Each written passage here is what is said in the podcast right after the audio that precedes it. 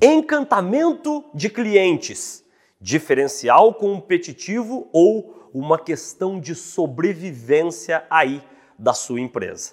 Na videoaula de hoje eu quero falar exatamente sobre esse tema que tem literalmente tomado conta das agendas de praticamente todas as empresas das mais diversas indústrias e dos mais diversos portes o encantamento do cliente, incrementar o que a gente chama de customer experience, né? A experiência vivida pelos nossos clientes com os nossos produtos, com os nossos serviços e com as soluções que vendemos dentro das nossas empresas. E eu devo lhe confessar que a gente viu aqui na Paixão por Vendas a demanda por treinamentos, por cursos, workshops de encantamento de clientes literalmente explodir, especialmente ao longo desse último ano, em que a gente viveu mudanças profundas, tá certo? No mundo inteiro, muito em virtude da pandemia, e que também provocaram mudanças ainda mais profundas no quê?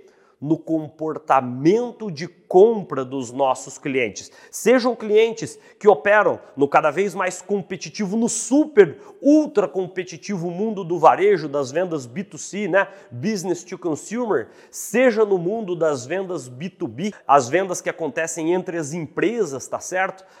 Mudanças de um lado, mudanças do outro, mudanças no comportamento, mudanças no posicionamento competitivo das nossas empresas e tudo isso se soma a um outro elemento que a gente tem falado em 10, entre 10 treinamentos nossos: o fenômeno da comoditização. O que é comoditização? Produtos e serviços muito similares, quando não rigorosamente iguais aos olhos dos nossos clientes, e quando eles não veem diferença entre o produto A, B ou C, ou a solução A, B ou C, eu te questiono. Ele vai fechar negócio com quem? Você deve estar pensando aí, ah, Zé, com certeza com quem a ele oferecer o menor preço. Ou seja, neste mundo onde fazer uma defesa contundente do, da nossa proposta única de valor, né, PUV, ou do nosso Unique Selling Proposition é cada vez mais difícil, o caminho da diferenciação competitiva passa necessariamente pelo incremento das experiências positivas que fornecemos aos nossos clientes ao longo de toda a sua jornada de compra. Jornada de compra que não custa lembrarmos, é cada vez mais Omnichannel, o conceito da multicanalidade. O cliente pode, por exemplo, ter o primeiro contato conosco, com a nossa empresa, com os produtos, serviços, soluções que a gente vende. Pode, por exemplo, ter visto uma publicação no, numa rede social ou um artigo publicado ali no LinkedIn, tá certo? Começou ali a jornada de compra do cliente. Puxa, ele se interessou. Daí a tendência é que ele vá visitar o seu site. O seu site tem que estar tá todo ele bem desenhadinho, as suas redes sociais têm que estar tá bem desenhadas, com aspectos técnicos bem pensados também, como uma boa estratégia de SEO, né, de Search Engine Optimization, enfim, uma miríade de pontos que a gente precisa pensar para que, para quê? Tudo isso para que eu incremente, tá certo? Para que eu incremente essa experiência positiva que ele vive em todo, idealmente em todos os pontos de contato e para que assim a gente ajude entre aspas o cliente no seu processo de tomada de decisão entre produtos, serviços e soluções que numa primeira análise são, aos olhos dele, muito similares. Então, ganha aqui destaque essa ideia de incrementar as experiências que a gente oferece para os nossos clientes. Aqui a gente vê outro fenômeno, não é? O crescimento vertiginoso do número de empresas que adotaram metodologias de aferição, de medição da lealdade, da satisfação dos seus clientes, como por exemplo o NPS, né, o Net Promoter Score, que se baseia lá naquele livraço do Fred Reichhold, né? a pergunta definitiva 2.0, que numa escala de 0 a 10, quanto você recomendaria a minha empresa aqui para um amigo ou para um familiar? Por quê? Essa tal experiência do cliente, quando ela é satisfatória, quando ela é boa, quando eu conquisto um número maior de promotores usando aqui a metodologia do NPS, o que, que acontece? Eu reduzo de forma muitas vezes drástica o custo de aquisição de novos clientes, tá certo? Porque quanto, veja se você concorda comigo, quanto é, quanto maior é o número de clientes satisfeitos que eu tenho dentro de casa, maior é o número de embaixadores que eu tenho dentro da minha empresa e eles vão compartilhar essas experiências positivas, seja, por exemplo, no marketplace, seja dentro das suas redes de contato ou, resumindo, resumo da ópera. O nome do jogo é Experiência do Cliente. Só que aqui vem a grande provocação da videoaula de hoje. Ainda que o tema Customer Experience, certo? Experiência do cliente esteja na agenda de todos os líderes das mais diversas empresas, sejamos muito sinceros. Ainda são poucas as empresas, veja se você concorda comigo, que oferecem essa tal experiência positiva de compra aos seus clientes. E aqui a gente vê esse ato, né, esse buraco que a gente percebe que muita gente fala sobre experiência do cliente, mas pouca gente genuinamente e corretamente, de forma estratégica, faz isso de forma correta. Eu vejo que essas empresas que ainda não se atentaram que o encantamento do cliente, a oferta de experiências customizadas, idealmente personalizadas, o cuidado extremo que a gente precisa ter com os nossos clientes, as empresas que não atentaram a isso ainda, elas estão perdendo mercado, perdendo market share, né? fatias de mercado de forma muito acelerada, de forma muito célere. Por quê? Sejamos muito objetivos aqui, tá? Ainda que sejam poucas as empresas que efetivamente encantem os seus clientes, a gente já está caminhando a passos muito rápidos, muito rápidos, para um momento em que o encantamento do cliente não vai ser mais um diferencial competitivo. Ele passa a ser uma questão de sobrevivência das empresas. Quer um exemplo claro? Vamos pegar aqui o mercado bancário, por exemplo, tá certo? O mercado bancário que historicamente foi dominado pelos chamados big players, né, pelos gigantes, os grandes bancos, na verdade, que de repente meio que do dia para a noite, certo? Que do, numa análise histórica, a gente faz uma análise aqui de 10 anos, isso historicamente é um tempo muito curto, mas durante os últimos 5 anos, vamos pegar um, um lapso temporal um pouco menor. Nos últimos 5 anos, esses big players, esses grandes players, os grandes bancos, tanto os privados quanto os públicos, que aliás todos eles são nossos clientes, tá certo?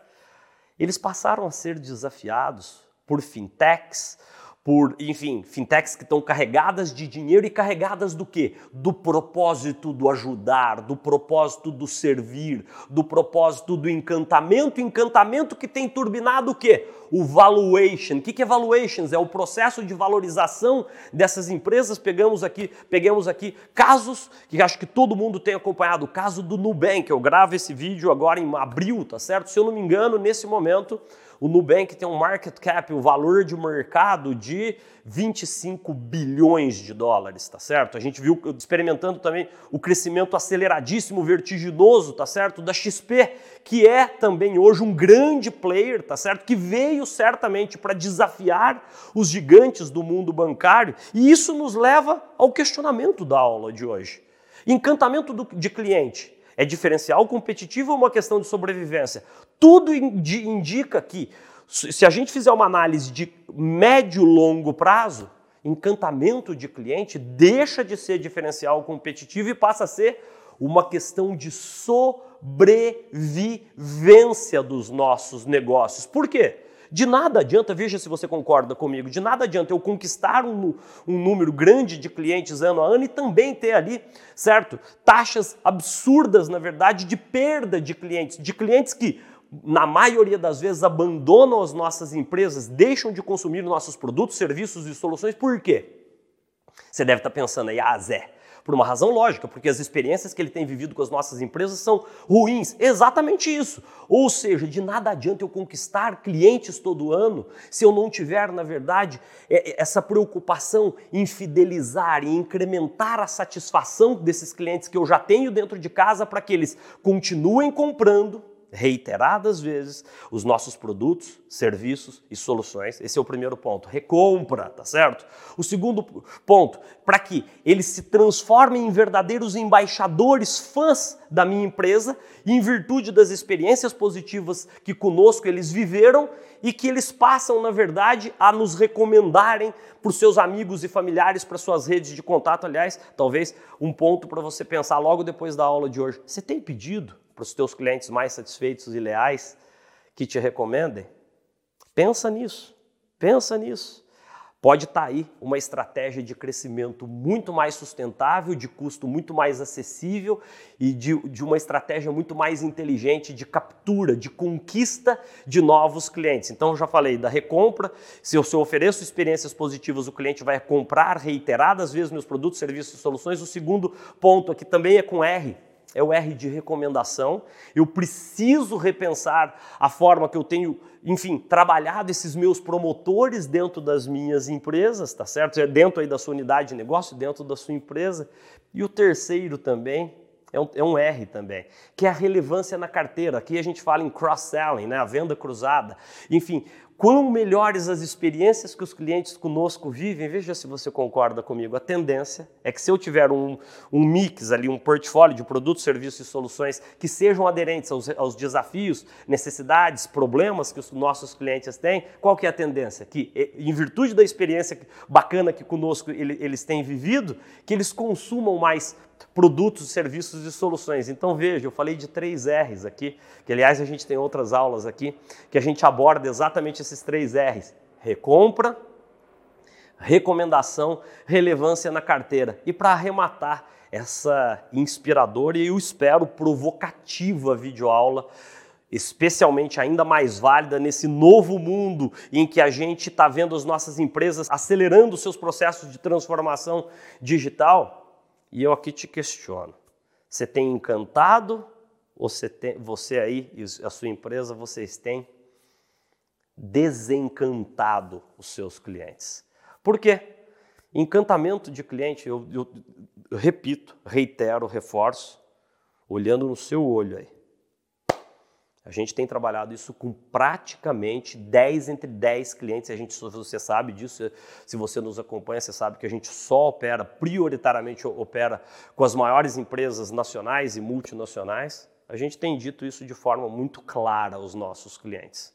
Num horizonte de médio a longo prazo, o que, é médio, Zé? Sei lá, 3 a 5. Até o conceito de médio prazo já está diminuindo, tá certo? Em virtude da miríade de, de, de novidades, de disrupções tecnológicas que, tem nos, que, que nos tem impactado todos os dias. Repito, no médio e longo prazo, encantamento de clientes deixa de ser diferencial competitivo e passa a ser uma questão de sobrevivência das nossas empresas. Então, logo ao final da aula de hoje. Se questione. Se você tem aí se preocupado e deve se preocupar em demasia com a oferta de melhores experiências aos seus clientes ao longo de toda a jornada de compra que com vocês ele tem vivido. Por quê? Se a gente tá, não está tomando conta, se a gente não está dando a atenção, o carinho, que os nossos clientes tanto exigem e que tão carentes estão, o que não falta é concorrente bom que está de boca aí para roubar os seus clientes. Então pense nisso. Encantamento de cliente hoje talvez ainda seja um diferencial competitivo, mas ele está encaminhando aqui, está caminhando, me desculpe, para rapidamente deixar de ser diferencial competitivo e ser uma questão de sobrevivência, especialmente neste novo mundo dos negócios que todos, todos não, mas boa parte do mundo, e eu concordo, se convencionou a chamar de novo normal e onde? A experiência do cliente é definitivamente uma das molas propulsoras de construção de empresas muito mais sustentáveis e muito mais vigorosas e que olham para o futuro com a clareza de que, sem a tão fundamental obsessão no cliente, elas correm um risco. E qual que é esse risco, Zé? De deixar de existir. Pense nisso. Obsessão no cliente, encantamento do cliente. Sem isso, é muito difícil olhar e projetar a sua empresa para o longo prazo. Muito obrigado, um grande abraço e boas vendas para você.